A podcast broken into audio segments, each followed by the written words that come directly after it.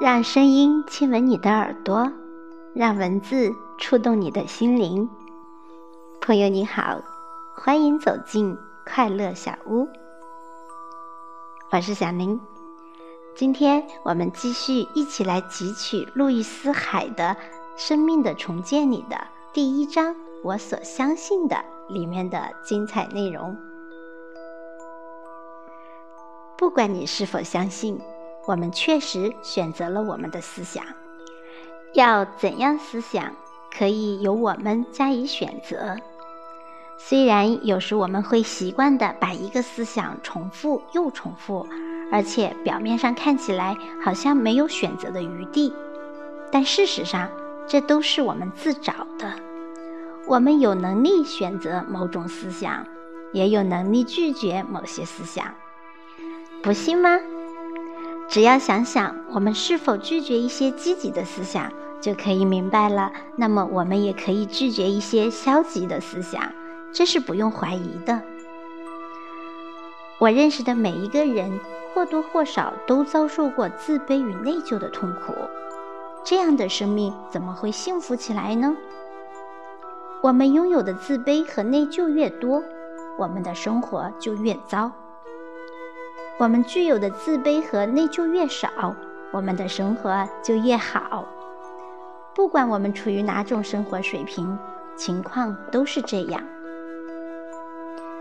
许多人内心深处常有这样的念头：“我不够好。”我们会这样说：“我做的事不够多，或者我没有价值。”这些话像你说的吗？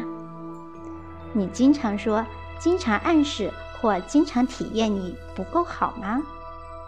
可是你为什么不够好？按照谁的标准你不够好？如果时常这样想，那么你如何能创造充满爱、快乐、富裕、健康的生活？从某种程度上说，你的潜意识中的主要信念会经常与幸福生活相抵触。你永远无法将二者放在一起，不知什么时候有些东西就会出错。怨恨、批评、内疚、恐惧，是我们生活中四种最坏的习惯。这四种坏习惯造成了我们身体上和生活中的主要问题。这四种习惯起源于喜欢责怪他人，却从不勇于承担责任。如果我们敢于对自己生活中的每一件事负责，那么就不会责怪任何人。任何时候，我们去往哪里，都是我们内在思想的反应。别人会以某种方式对待我们，我并不是要为别人的行为开脱。因为正是我们自己的信念吸引别人以那种方式对待我们。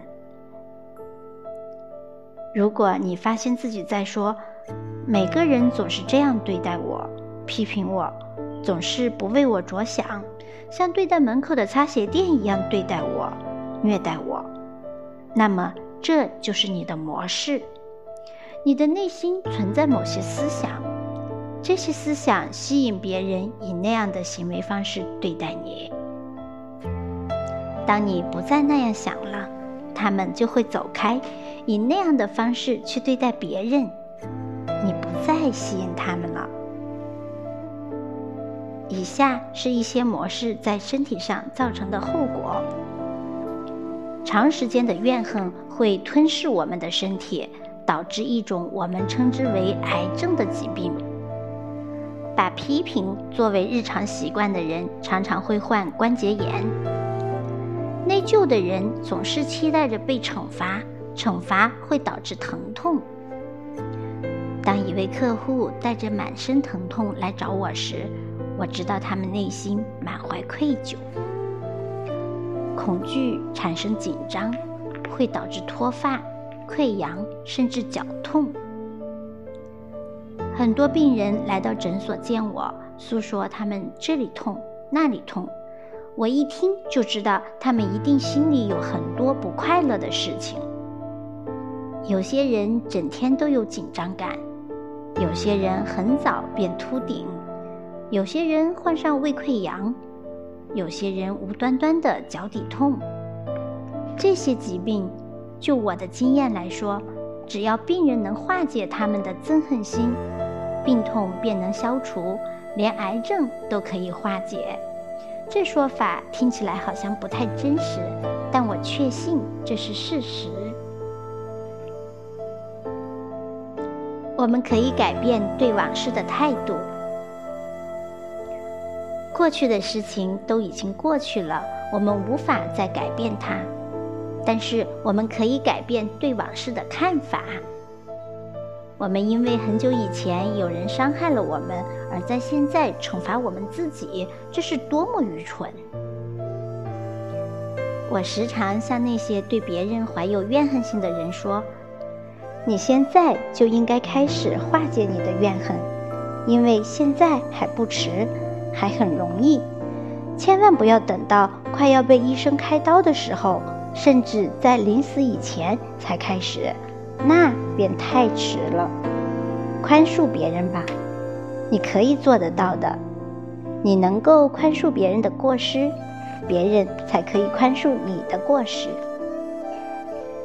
人要想化解怨恨心，先要消除恐惧心，因为当我们恐惧的时候，很难把心中的意念集中。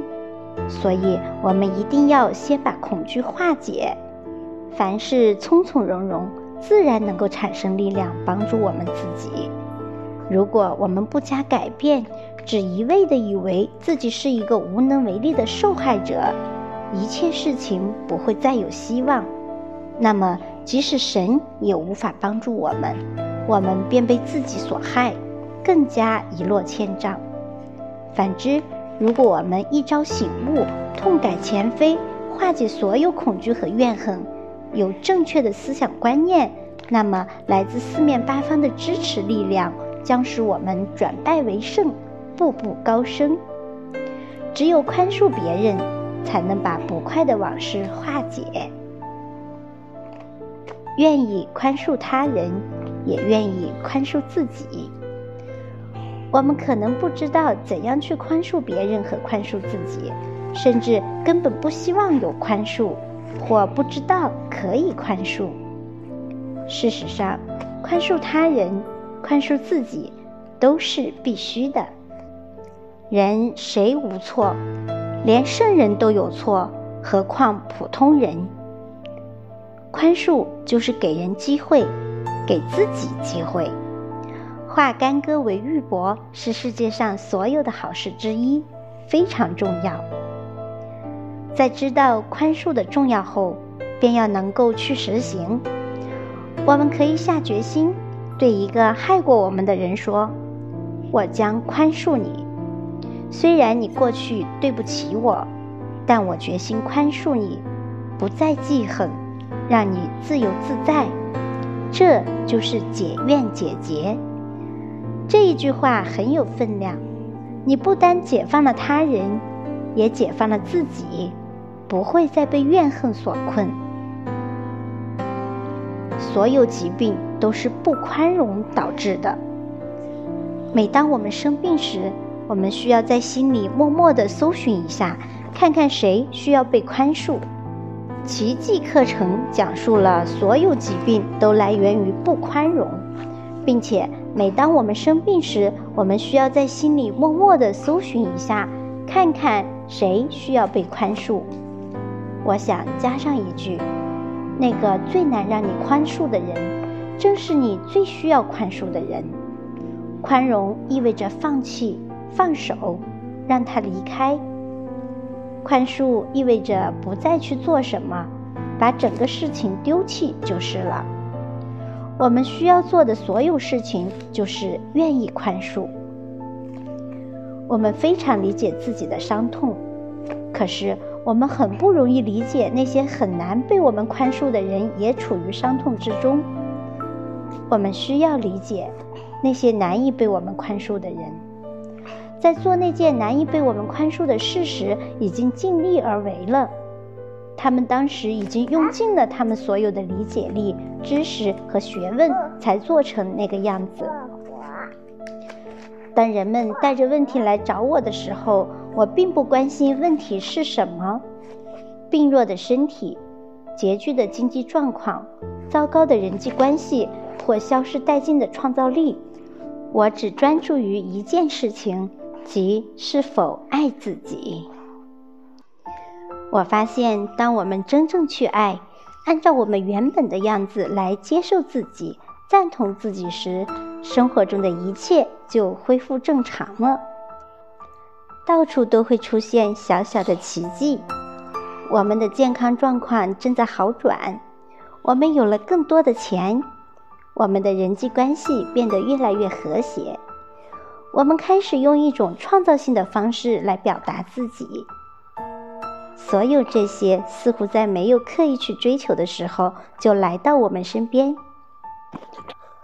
爱自己并赞同自己，这会创建一个安全的空间。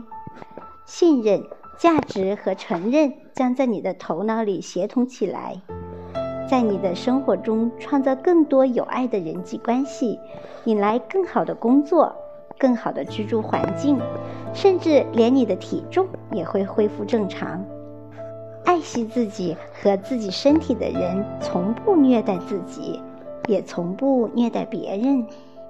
现在立即开始自我赞同和自我接受，这是使我们的生活发生积极改变的关键所在。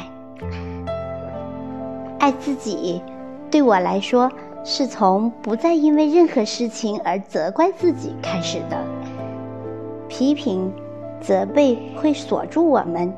使我们无法发生改变，而理解自己并善待自己，却会帮助我们改变以往的负面反应模式。记住，你已经责备自己很多年了，这毫无用处。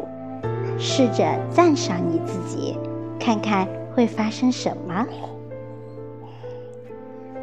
在我广阔的人生中，一切都是完美。完整和完全的，我相信有一种比我强大的多的力量，每天、每时、每刻从我身体流过。我打开自己，让智慧进来。我知道大千世界只有一种智慧，在这智慧里面有所有的答案，所有的解决方案，所有的康复方法。所有的新创造，我相信这种力量和智慧。我需要知道的一切都已被揭示，我所需要的一切都会到来，在正确的时间、地点，按照正确的顺序。我的世界里一切都好。好的，朋友们，今天的分享就到这里，感谢你的聆听，愿你的世界里也一切都好。明天我们一起来进入书的第二部分，与路易斯一起探讨，欢迎你继续光临哦，我们下期再会，拜拜。